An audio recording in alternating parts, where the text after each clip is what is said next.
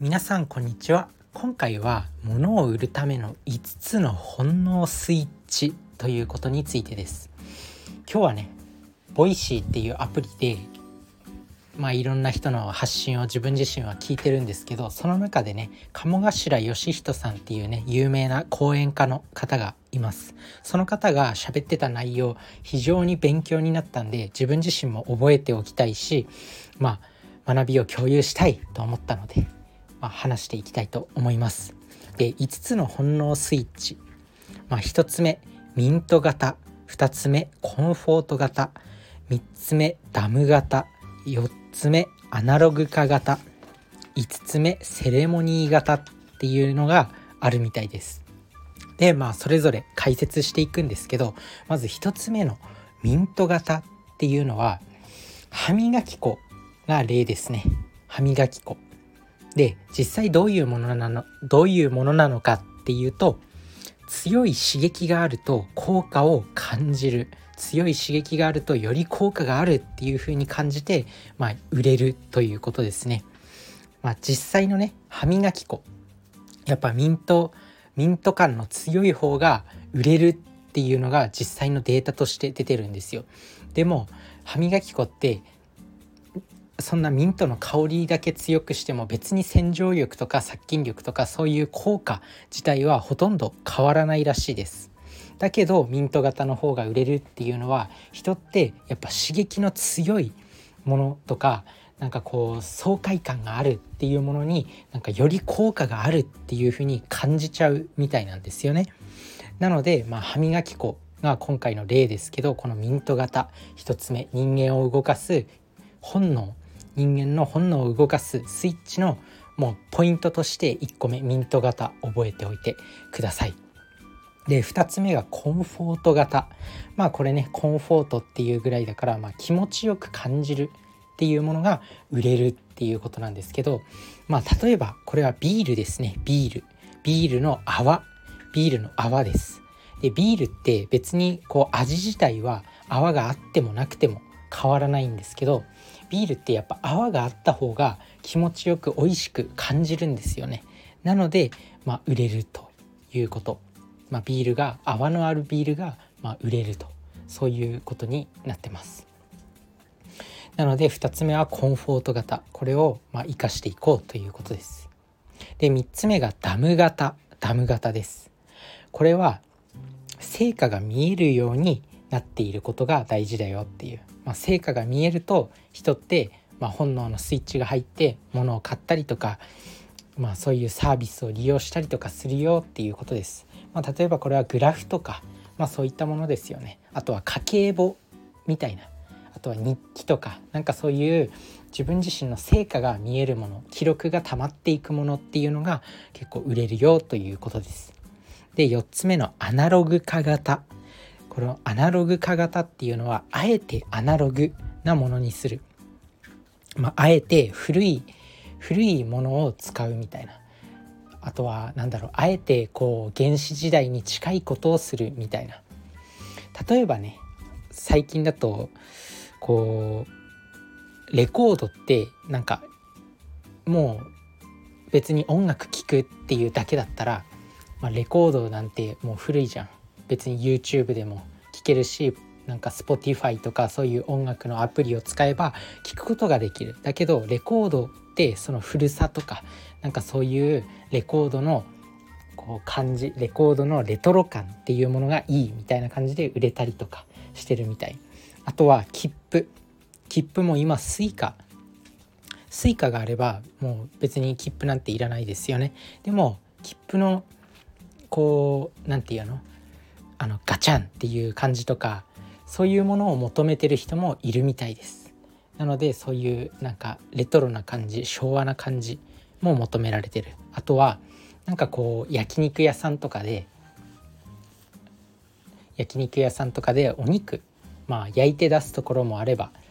まあ自分で焼くのがまあ焼肉屋なんですけどまあそういった感じ。自分でやるみたいな。あとはなんかお店によってはわさびとかもすらないでそのまま提供したりとかしてお客さん自身に吸ってもらうことで、まあ、こう自分で自分での体験とか自分の体験とかあとはすること自分ですることによってその香りも感じられたりする、まあ、そんな感じでアナログなものっていうものが人間の本能を刺激するよっていうこと、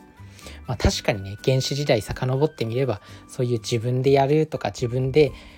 捕まえるとか自分でま何かこうやるっていうのがま、本能に近い行動なんで刺激されるのかなと思いますあとはコーヒーとかもね別にインスタントコーヒーとか、まあ、セブンイレブンに行けば別にコーヒーなんて出てくるしっていう感じだけど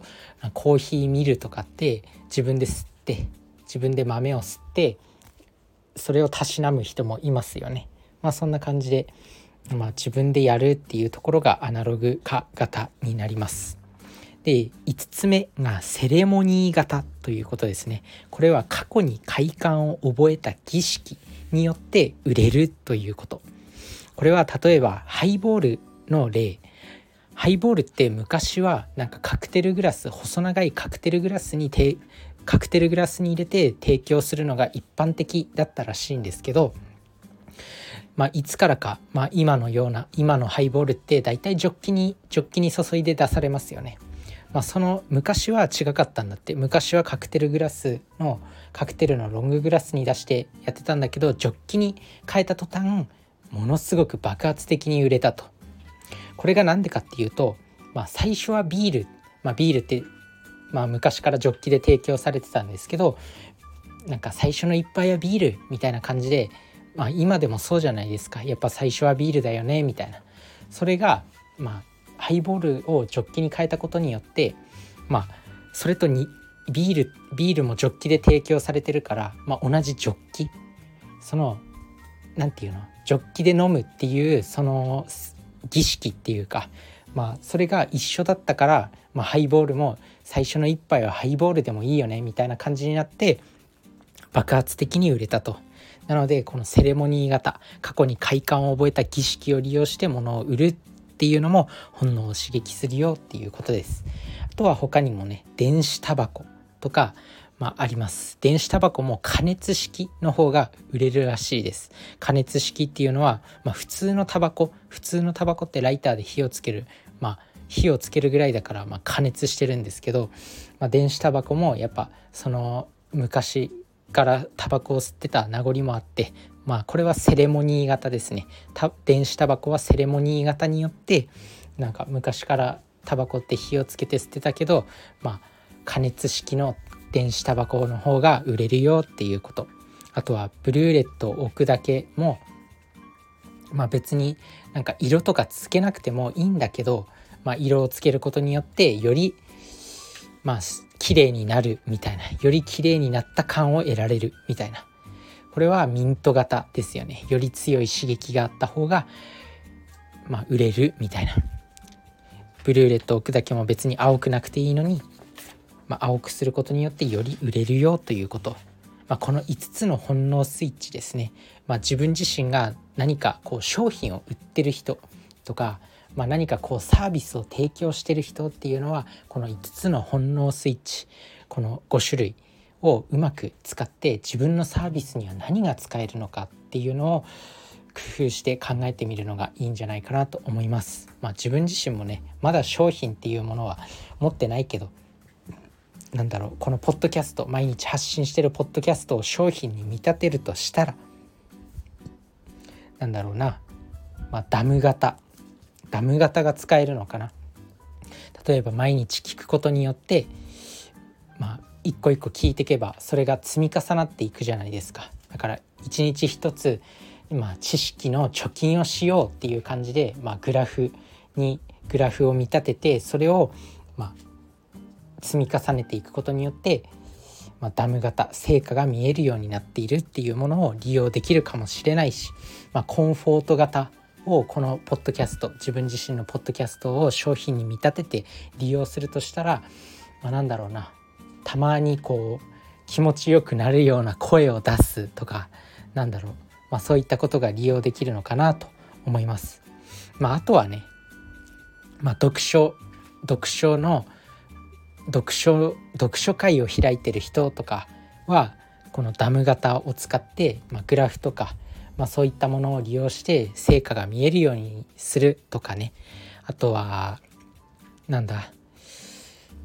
あと他にどんなサービスがあるかな。まあいろいろこう自分のサービスで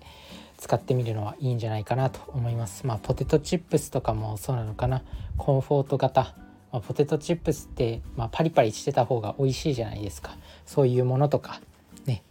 まあ自分自身のこのサービスとかにこの5つの本能スイッチ使ってみてください、まあ、ミント型強い刺激があると効果を感じる。コンフォート型の、まあ、ビールみたいに泡があった方が気持ちよく感じて売れる。3つ目のダム型は成果が見えるようになっている。4つ目のアナログカー型はちょっとレトロ感のあるものが売れる。5つ目のセレモニー型は過去に快感を感じた儀式。まあ最初の一杯はビールみたいなものがあったけど、まあ、最初の一杯はハイボールでも置き換えることができたような、まあ、そういった事例ですね。是非自らのサービスに利用してみてください。それじゃあねバイバーイ